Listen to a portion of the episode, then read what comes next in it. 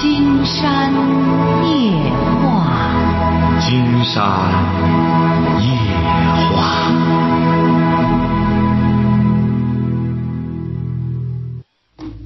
晚上好，听众朋友，我是您的朋友金山。喂，你好，这位朋友。喂，老师你好，是我吗？没错。哦，老师，那个呃，很高兴给你打电话，就是我听您的节目有一年多了，然后也看过您写的听见和那个选择，现在就是我有两个问题想请教一下您，听一下您的那个指点。啊，您说。第一个就是那个，呃，我是在那个部队当兵八年了，然后，嗯，就是到年底的时候，我就面临一个选择，是回家呢，还是留在继续留在部队里面？就是我很纠结。你多大了？我二十七了。啊。然后就是，如果呃，我是想那个，我现在就是心里有一股劲儿，我想自己创业，回去做个小生意，干点啥，然后从小做大，然后慢慢的做起来。然后呢，就是，呃，但是呢，就是可能说，就是如果说年底回去的话，就是可能说手里的钱就是，就是可能说只有，呃，只有十来万，然后就是，可能说不够。去我去年结的婚，然后呢，如果说留着的话，就是可能说退伍的时候再干，留着的话就是再干四年，然后退伍回家。然后可能说做生意干什么呢？就是手里有那个本金、本钱。就是说你在部队再待四年，能多拿钱？对，能多拿钱。对，能多拿多少呢？能加上工资加退伍费，大概能再多拿个三十万。那肯定是在部队，你到那时候一四年转眼就过去了，你已经结婚了。你说你在部队干嘛呢？这四年？我在部队里面是那个。呃，就是在后勤后勤单位也是比较轻松的。你说在部队多好啊，在部队轻松，你得利用这个轻松。在部队不是也可以学东西吗？不是啊？嗯，对，可以。但是我这已经八年，已经有专业了。你什么专业呢？嗯，就是当了事务长，管后勤的。事务长。对。那这叫什么专业啊？就是到地方上之后，说白了，现在很少有司务长了，他都是经，他都是餐厅经营了，都是。对，跟地方那个就是可能就用不上了。哎，用不上，你得。嗯。金山觉得你这四年，你不能光图清闲。啊。金山倒知道，在部队太舒坦了。你当那个司务长，在那里说白了，吃香的喝辣的，那你不能光这样，晓得吧？啊啊啊！你得利用在部队，指定你干的也不错，是不是啊？才会让你可以哎，才会让你干这个工作。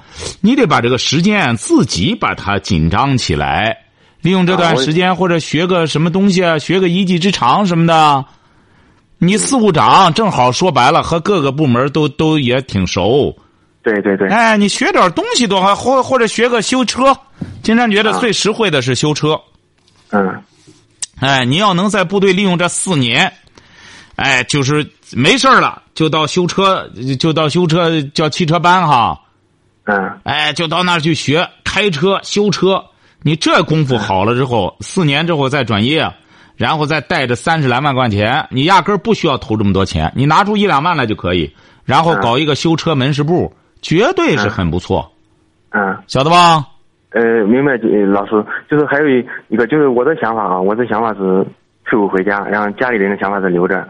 呃，为啥退伍回家来？因为结婚了嘛啊，然后，呃，再一个就是我想那个，因为因为我是搞后勤的，然后就是做饭这块，我就可能有一点那个了解，然后就想开个小饭店。哎，不行不行，金山直言不讳的告诉你，你现在出来开饭店门都没有。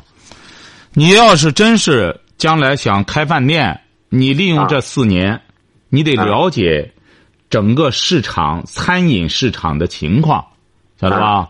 而且开饭店啊，金山不赞成你开这个。因为你开饭店就是经商了，晓得吧？啊，哎，你要是在部队啊，你要回来开饭店，这这部队这四年你又都荒废了。嗯，你要是明智的话，部队才二十七岁，正好是学东西的时候，利用这四年在部队上，把车开好，把车修好，这才是你的一技之长。哦，就是能地方能用的那个特长。不但是地方能用啊，你走到哪儿他都能用啊！你这功夫，是不是啊？是。开饭店那就不是什么了，那就是一个经营策略的问题了。但是，我就我我是农村的嘛，然后我现在还有个弟弟，也二十二了，然后家里就是，我就想着能多挣点钱，就想一点办法，就是你甭管他创业，拉倒吧，你就你弟弟，你别把他给害了。你别给他大包大揽。你弟弟二十二岁一个小伙子，还用你管吗？他该怎么干怎么干，你不要给他嗯什么？你你说老师，哎，你得让他该他现在干什么在？他现在在那个呃广告公司里面，就是去年刚去的，之前是学的那个厨师，学了有四五年了，但是一分钱也没捞着。然后去年去那个广告公司里面，一个月两千多，但是他一直攒不着钱，花手大脚大手广告。公司更没戏了。你说真是，嗯你开半年都不如学个厨师。你看他吧，你弟弟吧，你看他跑广告公司去也是混，晓得吧？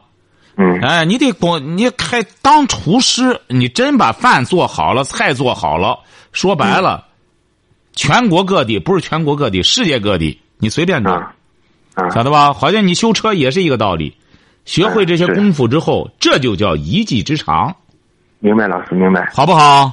是。好嘞，祝你成功老师！我还有个问题，老师，说，就是我跟我媳媳妇啊，然后就是去年五月份结的婚嘛，然后就是老是因为一些小事情吵架，然后呢，我就感觉我在部队嘛，然后我们认识有五年了啊，然后就是有五年多了，快六年了，然后就是，呃，他就是老是因为一些小事吧，然后就是，呃，吵吵吵架了，然后他就把我给电话老不接电话，然后这次都有四五天了，然后是认识到现在最长的一次，我就想着。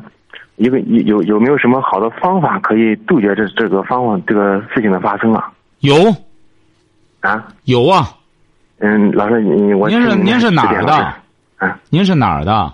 我是我老家是河南的，我现在在那个河北张家口。哦，你给金山打电话就对了，有办法。啊，对。金山告诉您什么办法哈？啊。少给他打电话，你呢，把这个精气神儿都用在什么上？学技能上，晓得吧？他给你打电话，你都得告诉他挺忙，因为你真忙，晓得吧？嗯这个男人上赶着女人啊，就没出息；这女人啊，就不待见，是晓得吧？哎，你在部队上，你二十七岁，这么好的条件，不利用这个条件，好好的学技能，学上学上本事，你整天给他打电话干嘛？她现在是怀孕了吗？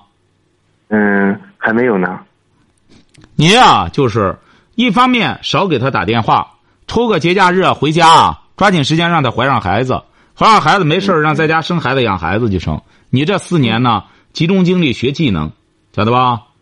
嗯学技能，你学上本事了，他自然而然的，你甭搭理他，他上赶着讨好你。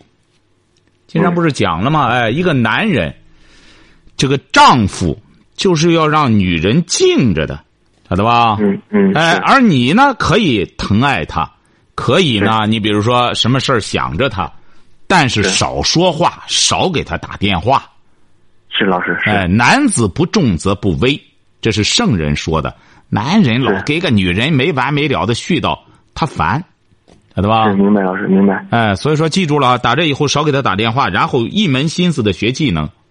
是啊老师就是呃我就是我在部队里面就是一年才能回去一次，然后就是他他就是现在在学那个呃学那个化妆这一块彩妆，然后就是谁学这个啊？呃就我媳妇儿嘛。嘿，你说行啊，他闲的没事儿他爱学啥学啥吧。你就一年回家，你你不一定一，你让他去也行啊。你不是可以，你这么多年了，可以好像探亲吗？家属呃，可以来，但是说只能住四十多天。四十还用住四十多天吗？住他还想着那个，就是说到时候那个，呃，来这边找个工作，在这边，然后他爱想什么想什么，你就想办法让他。他多大了？他二十五，哎，你就想办法。他什么文化？他是大专，学什么的？学的计算机，之前是干的别的别的工作，然后现在不干了，然后啊，他愿意也行啊，他愿意到你那边去。但是金山觉得呢，他去了你那边之后，他指定会干扰你的正常的生活。呃肯定会有一些精力的分散。你这个时候啊，你不能这样，已经结了婚了。他要愿去呢，当然是可以。你把他愿愿来，你部队只要允许的话，两个人在一块儿也可以。你呢，就是记住一条，要集中精力学技能嗯。他愿给你学去，他愿给你唠，你就听听。然后你因为你需要干的事儿太多了，嗯，晓得吧？第一点，抓紧时间学技能。这四年最好是在部队，只要部队允许，晓得吧？嗯嗯嗯，在部队才不会荒废。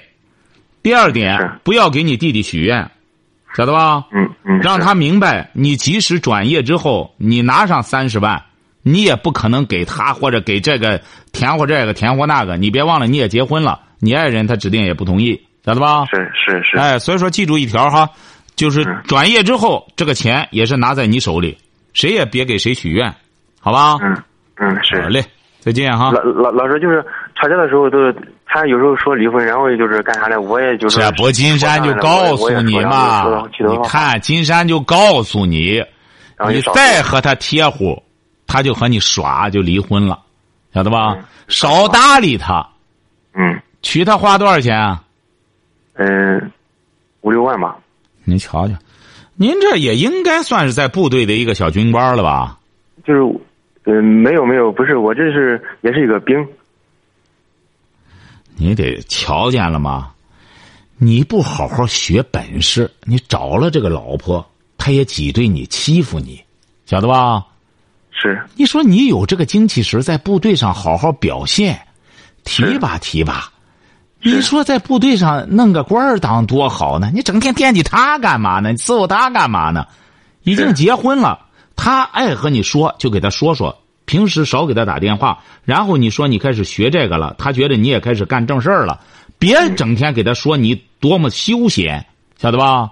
是是，像你这二十七八的，谁这么休闲？都忙活着该干的事儿，干的事儿，有的还在在读研究生、读博士生。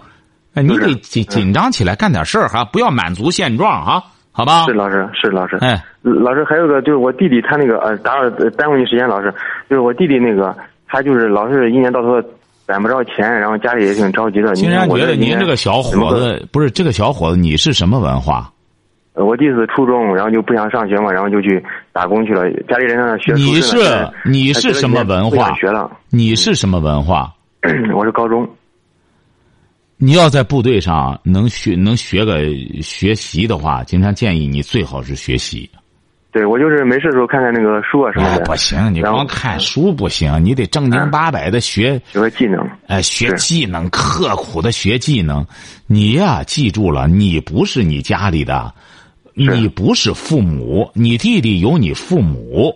你呢，给你弟弟讲呢，他爱攒下钱攒，他攒不下钱，就是你你，就是你爸妈给他辛苦啊，再给他找对象，再给他拿彩礼啊。你得明确告诉他，蹦子儿不给他辛。苦，然后就是现在不是结婚什么都得都得在县城买房啥的，就挺麻烦的。谁县？城买房？县城。谁给他买房？嗯，就是现在好多女的都这样。没有好多女的都这样。那有本事的男的，说白了，女的给他买房子。嗯，是的吧？你没本事，当然没本事的给女的买房子，一切弄完了之后，女的说白了，最终还把房子黑走了呢，晓得吧？嗯，是。哎，这个人就是你没本事了，女的不但要房子，还得要车，最终还得要钱，最终还得骑到男人的头上拉屎撒尿，晓得吧？是哎，窝囊窝囊了之后就只能这样，晓得吧？让你弟弟这就长本事吧，好吧？你一定要记住让他好好学，然后就是什么？就让他好好学学那个东西。你少给他许愿就行。他别一看我哥哥这一一转业四年之后三十万拿到手以前的时候了，他没钱的时候给他打点钱，现在也不给他打钱了。您瞧瞧，您就把你弟弟给害了，你这样是怎么能我我？听你节目之后，我就不给他打了。有时候以前的时候他没钱了，有时候给他打打上几百块钱，对呀、您说这位这位朋友，您说您您这，您说，您这总算是能够悟到这，你听了节目之后，你就按照金山说的去做，就是绝对是怎么着呢？绝对你是在帮你弟弟，晓得吧？金山给您举个例子，您像，嗯为什么在部队上很多战士、很多军人的身体特别棒？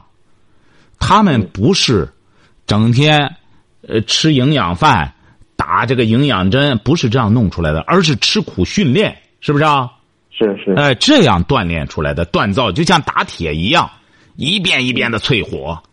嗯嗯所以说，每一个人，特别是个男人，要真正成才的话，也得需要吃苦，晓得吧？是是是你得让你弟弟本来都来自农村，你说他整天还存不下钱，你不觉得很可笑吗？你说是不是啊？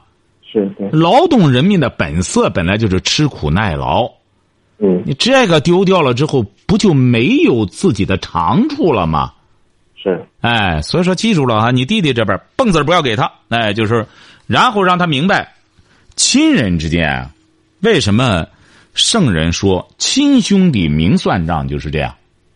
是，哎，你给别人糊糊弄的的，还为了这全当搞慈善，多给别人点但是你对自个的家人一定要严格要求，甚至苛刻的要求，这样才是对亲友的最好的呵护，是是咋的吧？是，哎，我就我就觉得对那个我媳妇就是太惯着她了，然后对现在就是你这这么纵容她还行吗？还要钱这个那个的，这个蹦子都不给。你在部队上的这那么好的优良传统不好好学，你就记住了，蹦子不给，而且一定要坚持有底线。作为一个男人，现在告诉你，你要是学的有本事了，在部队上这四年，尤其是要能够把车在部队上学的技能啊，有的时候特别扎实，特别到位，晓得吧？是是哎，你学好了之后，说白了，哎呀，现在天下女人不有的是啊，不是说挑唆你离婚，晓得吧？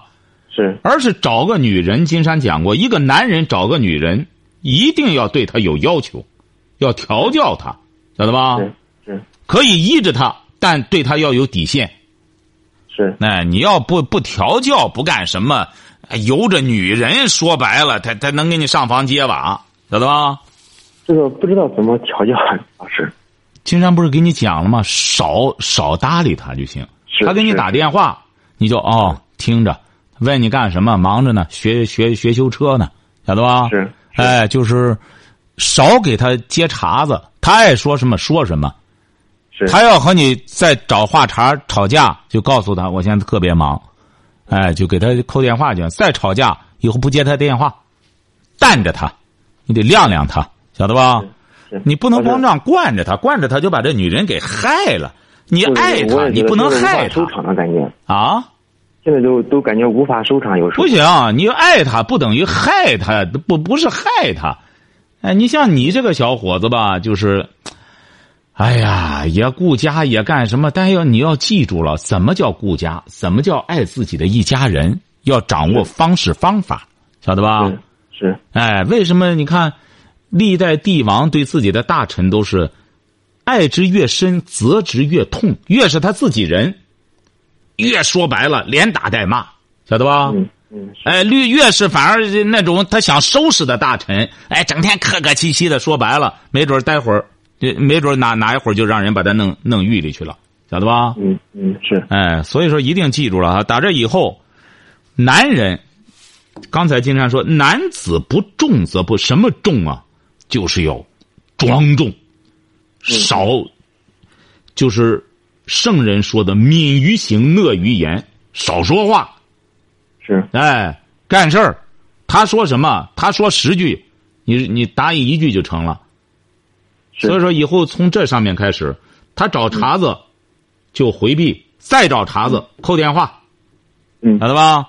是。得得得得得得得淡淡他，要不然的话，这脾气越越养越厉害，好吧？是是老师那个能不能麻烦您给就是到时候给他现在给他打个电话，给他也教导他两句，他也其实听您的节目，金山觉得啊，这样不好，为什么呢？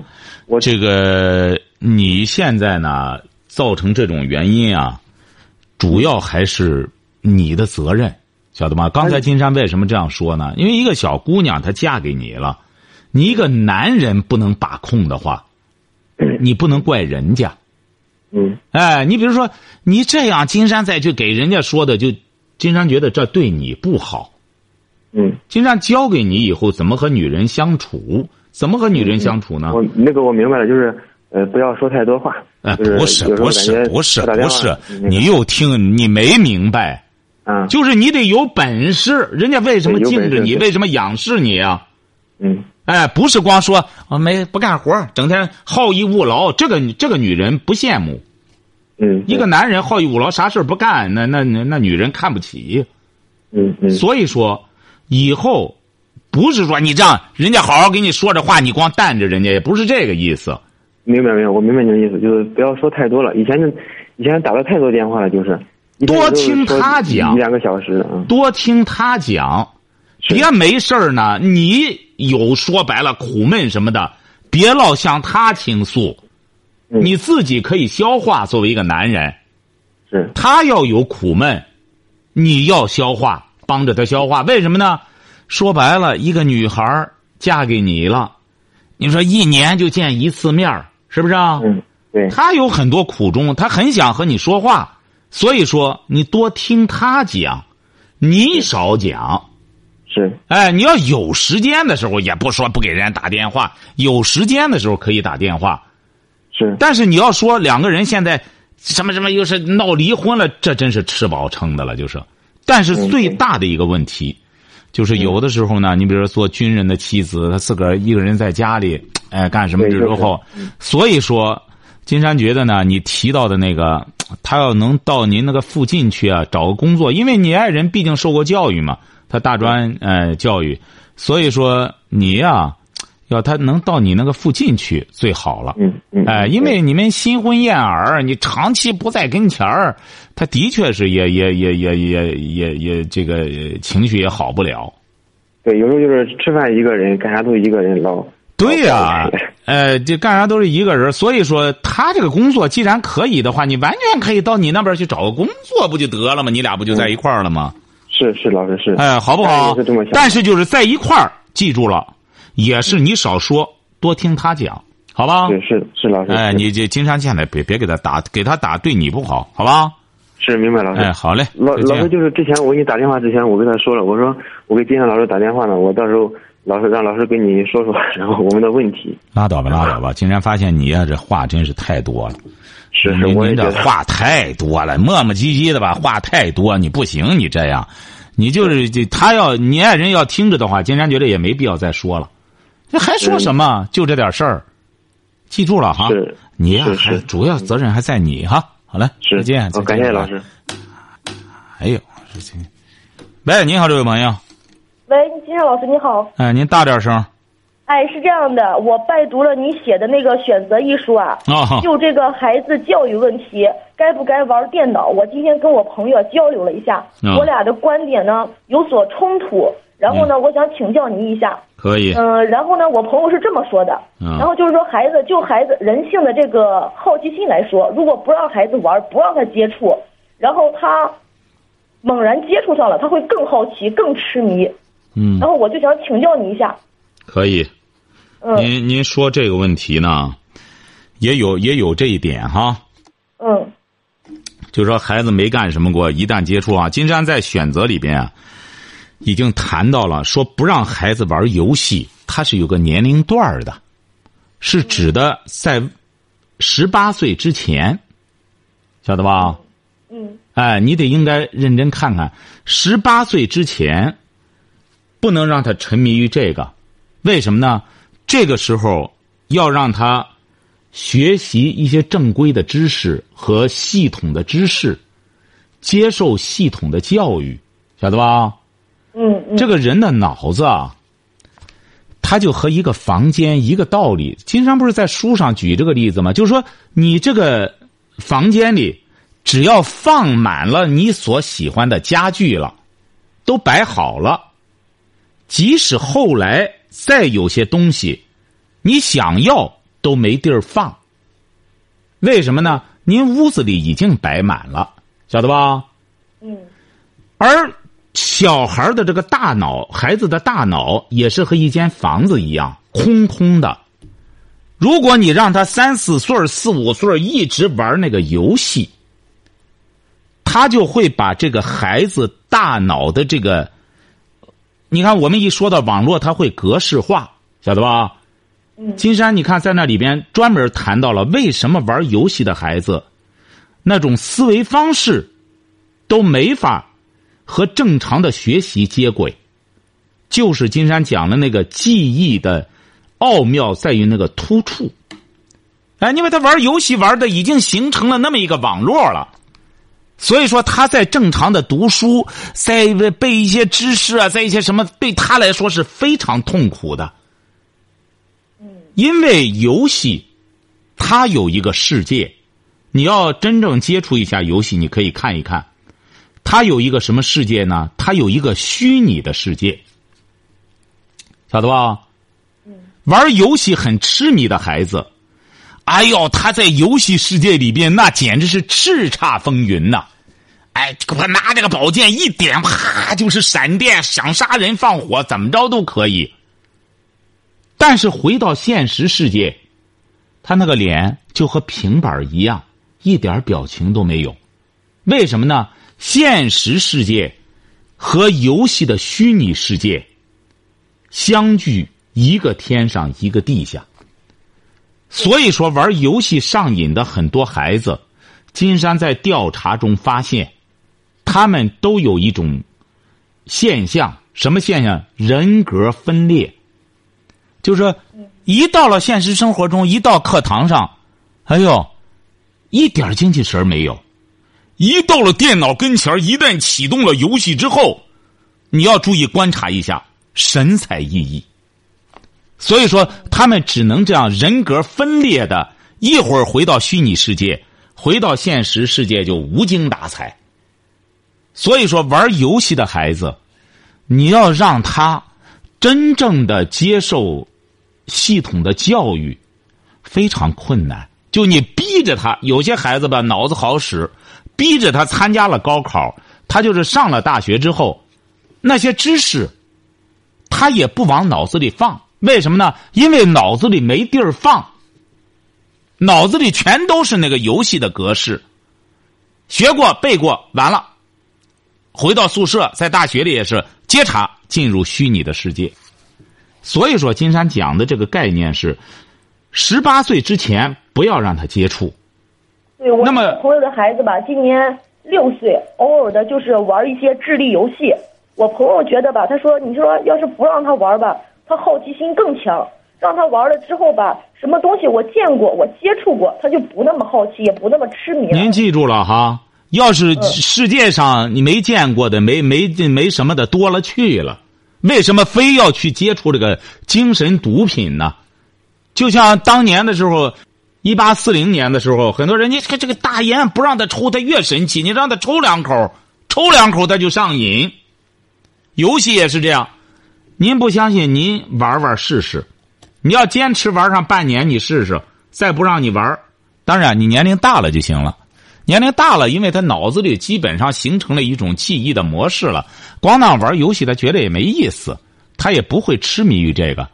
只要是十八岁之前能够正常的生活，有着丰富的生活，因为十八岁之前，他只要不接触游戏，该读书读书，该运动运动，呃呃，这有特长有爱好，他就不会光痴迷于游戏，游戏。上瘾的孩子，基本上对什么都不感兴趣，包括体育运动什么玩意儿他都不行，身体也不行。所以说，金山在选择中系统的对游戏进行了阐述，就是这样。您说要杜绝游戏不可能，为什么呢？因为商人人家靠这个挣大钱呀，要不然史玉柱人家能回过头来啥也不干了，就回过头去生产游戏去吗？开发几个产品，那哐啷哐啷上千万的挣啊！为什么？就这些孩子在网吧里干嘛了？都弄这个呢？所以说，金山这个观点，他是不可动摇的。如果要是父母对孩子真正负责任的话，记住了，十八岁之前不要让他玩游戏。说白了，从教育理论上说也没必要。你看，从西方的教育理论，人家说孩子一两岁就不要给他，呃。好好吃，好好吃糖糖，不要。我们过去的教育理论说啊，双生词孩子好记忆，你直接告诉他糖，他一次性记忆。你给他说吃糖糖，吃好好，他还得再周转绕远记忆，晓得吧？对对。哎，孩子一次性接触，那英国早就做过这样的试验，孩子一两岁就开始正规的教给他规范的语言什么的，孩子一开口就出口成章。就能讲规范的语言，所以说这个游戏啊，就是孩子在十八岁之前，您就记住了，不让他玩，不准他动，家里就不让他弄这个。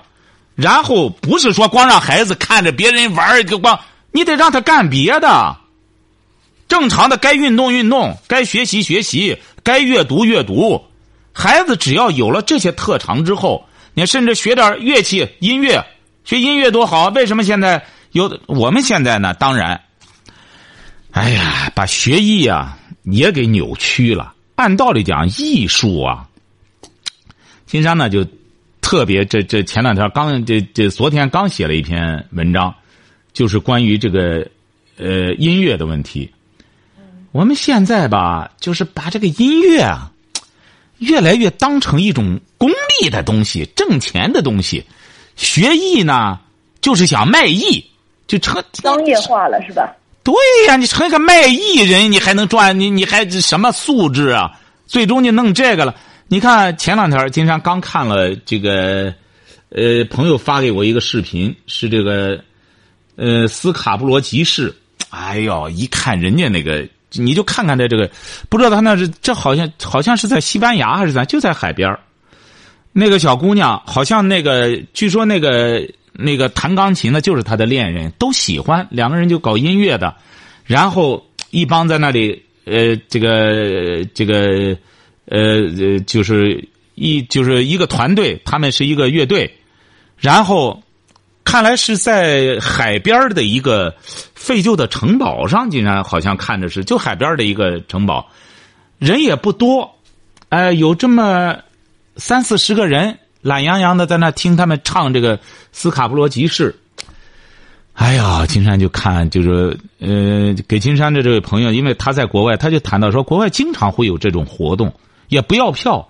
哎呦，就到那之后那种氛围啊，觉得哎呦，那才叫音乐。人家就是都是喜欢的人，你到那之后就是他们的朋友。哎呀，你在那听他在唱，唱这首歌，旁边就是大海。哎呀，仰头就是蓝天白云，在听着那个女孩在唱这个歌。你看这个音乐，什么叫陶冶情操啊？他就在这种环境里，会让你永终生难忘这个场景。对，哎，就是说这个音乐也是这样，孩子他必须得喜欢。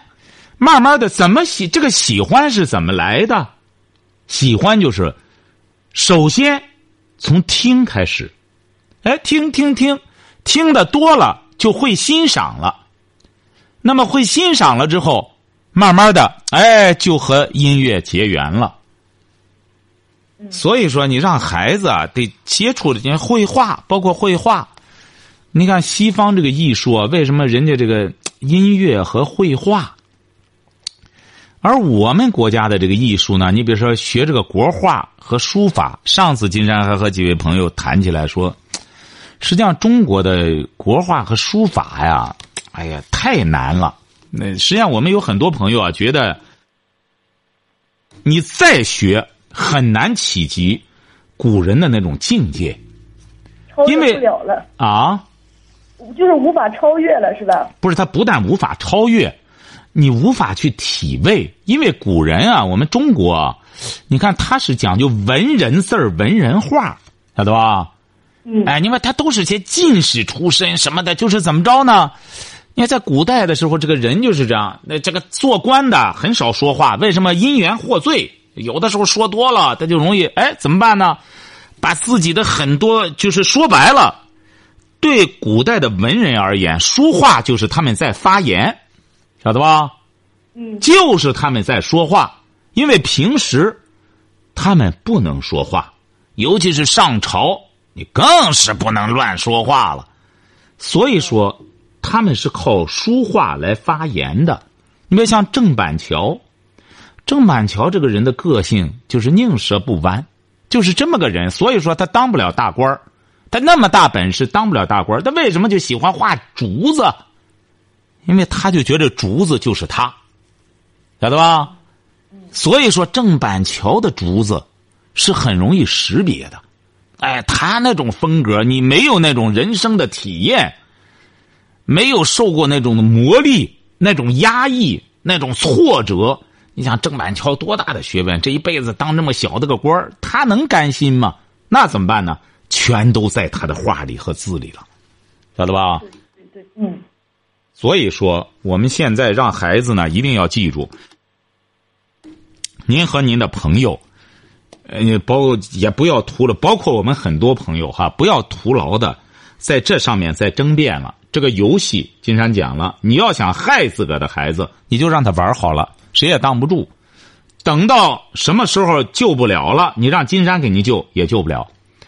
你看您这孩子五六岁儿你开始让他玩这个，您知道发病到多大发吗？什么时候发病？就是说上瘾是吗？不是上瘾，就是就是说白了，就是上学上不下去了。嗯，十二三岁的时候应该是最严重的时候吧？十四五岁进入青春期，哦，因为他这个游戏里边既有赌博，晓得吧？对，又有又有暴力，对，又有色情，这些说白了单个的弄都是是都是禁止的，晓得吧？嗯嗯，为什么很多孩子？上次金山也看到一个那个小小男孩儿长得和个小豆芽一样，在那里玩那个，还要杀人放火呀！哎呦，可横了，在那顶上。哎呦，他就是平时据说这小家伙老受欺负。你看，他也爸妈这不说给金山说，金山说你不能让他运动运动，这是十来岁哪有像他这么干巴的？不动，整天就那样。也不动弹，整天这守那个游戏就这样玩到十四五岁，他们也进入青春期了，那么也懂得色情的东西了。你想想，色必然乱呀，迷乱呀，晓得吧？对对对，甭说小孩了，一个青春期的小孩，刚刚懵懵懂懂，你一旦让他接触了这种色情的玩意儿，不把他终生给毁了吗？有些朋友可能会说，你不让他接触，他一旦发现了之后，他不更厉害吗？那这样说的话，我们就没有幼儿期，没有青春期，是不是啊？那小孩一生下来，让他多遭点罪儿，要不然早早早晚得遭罪啊，是不是啊？对对，他不有一个年龄限制吗？因为他在未成年之前，他的身心还正在发育成长。这个时候，全世界都有很多这个未成年不宜、少年不宜，晓得吧？嗯，这不光在中国，全世界都是这样的。你不能说，哎呦，有这个孩子，将来孩子您放心吧，等到他八十的时候，您放心，有多少色情对他来说也不起作用了，晓得吧？嗯对对，所以说，你这时候啊，你得记住了，孩子在青春期之前、未成年之前，父母作为监护人就是干这个的，嗯。不该干的不能让他干，不该看的不能让他看，不该玩的不能让他玩儿。嗯。要说孩子有了这种性的冲动，男孩一般的十五岁左右就有了冲动了，是不是啊？那你这个时候他想怎么着怎么着，能行吗？是，哎，所以说，为什么国家在法律上对这个未成年人的这种保护也特别严厉？你要敢对青春少女有不轨之举，那就要要加倍惩处啊！为什么呢？因为他们身心还没发育成熟，你骗他们，你这糊弄他们是很容易的，是不是啊？嗯哎，所以说，在这种情况下，作为文明社会，就要有法律来保护这些未成年人。对，所以说，您您就没必要在，你包括您的同事，您的孩子，您要记住了。既然金山给您说了，千万不要让他动。您孩子多大？我孩子才九个月，九个月，记住了，九个月是最好的时候。你这给金山打电话是最好的时候。嗯，九个月开始教育，是我也是看了您的书之后很受教，就是从小就给他养成到点就睡觉的习惯。对，你就按照金山，你这九个月的孩子就按照金山选择那本书弄，哎，到点就睡觉。你千万不能想，哎呦，他养成良好的习惯，我有点事儿怎么办呢？您放心，孩子将来他到了四五岁之后，您就有事儿，他也不管你，他就睡觉。对，因为金山专门到点就让他睡觉。对，金山专门搞过一个调查，有一个小朋友，他今年十岁了。你看，很多家长都很羡慕啊。他怎么着呢？就是起小，他爷爷奶奶给他养成这种好习惯，九点半就睡觉。他现在十来岁也是九点半他就困，他就上床，而且是，嗯，看电视不是有事儿没事儿光盯着个屏幕，要看就走脑子，晓得吧？你看十岁的小孩就喜欢看看新闻，看看故事片，乱八七糟的娱乐性的东西也不看，不玩游戏，写作文。这么小的孩子写作文就已经登在报纸上了，晓得吧？为什么呢？就是好习惯，就是金山在那一章里写的好习惯胜过好方法。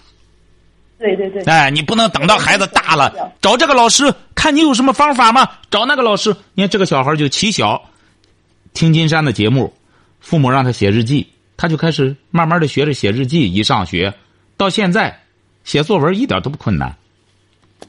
对对。所以说，您这个孩子记住了，一到三岁是给他建立习惯的时候，四到七岁是巩固习惯的时候。到了七岁之后，一上学，你一点都不用操心了。就像这个小朋友一样，回到家里之后，因为他家里房子不大，回到家里之后，自己到一间小屋里去，关上门，外边再怎么大人再怎么说话，包括看电视，一点都不受影响。写作业，嗯，晓得吧？写到九点多，洗洗，上床睡觉。早晨起来六点起来，谁也不用管，自己听英语。对对对，这就是习惯，他就形成习惯了。他不愿意干别的，关键是你看金山这不讲吗？你看不玩游，这就是一个不玩游戏的孩子。他只要不玩游戏，你要记住了，这位朋友，您知道就意味着什么吗？就意味着他会有一个好的、有规律的生活，充实的生活。对，同时他会有大量的时间可以干别的。对对对，你晓得吧？你比如说，他不但有健康。这个这个呃，不但有健康充裕的生活，同时有大量的时间供他支配，那么自然而然的他就喜欢看一些故事书籍。你看他的爸爸妈妈就听了金山说的，不要看一些什么卡通，画的人不像人，鬼不不不要弄些那个。说白了，画卡通的人也是从正规绘画开始的，晓得吧？对对，因为他懂得怎么变形，就像画漫画的一样。我们有些朋友觉得画漫画好画，画漫画他首先得会画正经的画，会造型，然后他在在这个造，在这个造型的基础之上夸张，就好像写文章一样。散文不是想哪儿写哪儿，书法草书一个道理，不是说不会写正楷就乱划写草书，就一个道理，晓得吧？对。所以说，你就记住了，您这孩子，这这这这那那个都是不堪一搏的。下一步，金山也是讲这样，有很多朋友希望金山搞一次这个大型的这个报告会，和大家呢，和你们这些做妈妈的呢对个话，看看教育方面这个问题哈。就选择这本书，金山展开这个全面的宣讲。金山抽机会会在节目里通知大家的，好不好？嗯，行。哎，所以说很好，您这时候打电话。金山最高兴了，你等到孩子十来岁了，这这一身坏毛病，金山也治不了了，晓得吧？嗯嗯。这时候一定要记住了，不要怕麻烦。对。孩子只要你也就是这五六年的时间，而且孩子养成习惯，半年就养成习惯，好习惯。你只要不让步，好习惯，犯了好习惯就要惩罚，晓得吧？对。哎，金山呢选择上都有了哈，好吧？好嘞，谢谢金山老师，好好再见，谢谢，哎，好好，好，今天晚上金山就和朋友们聊到这儿。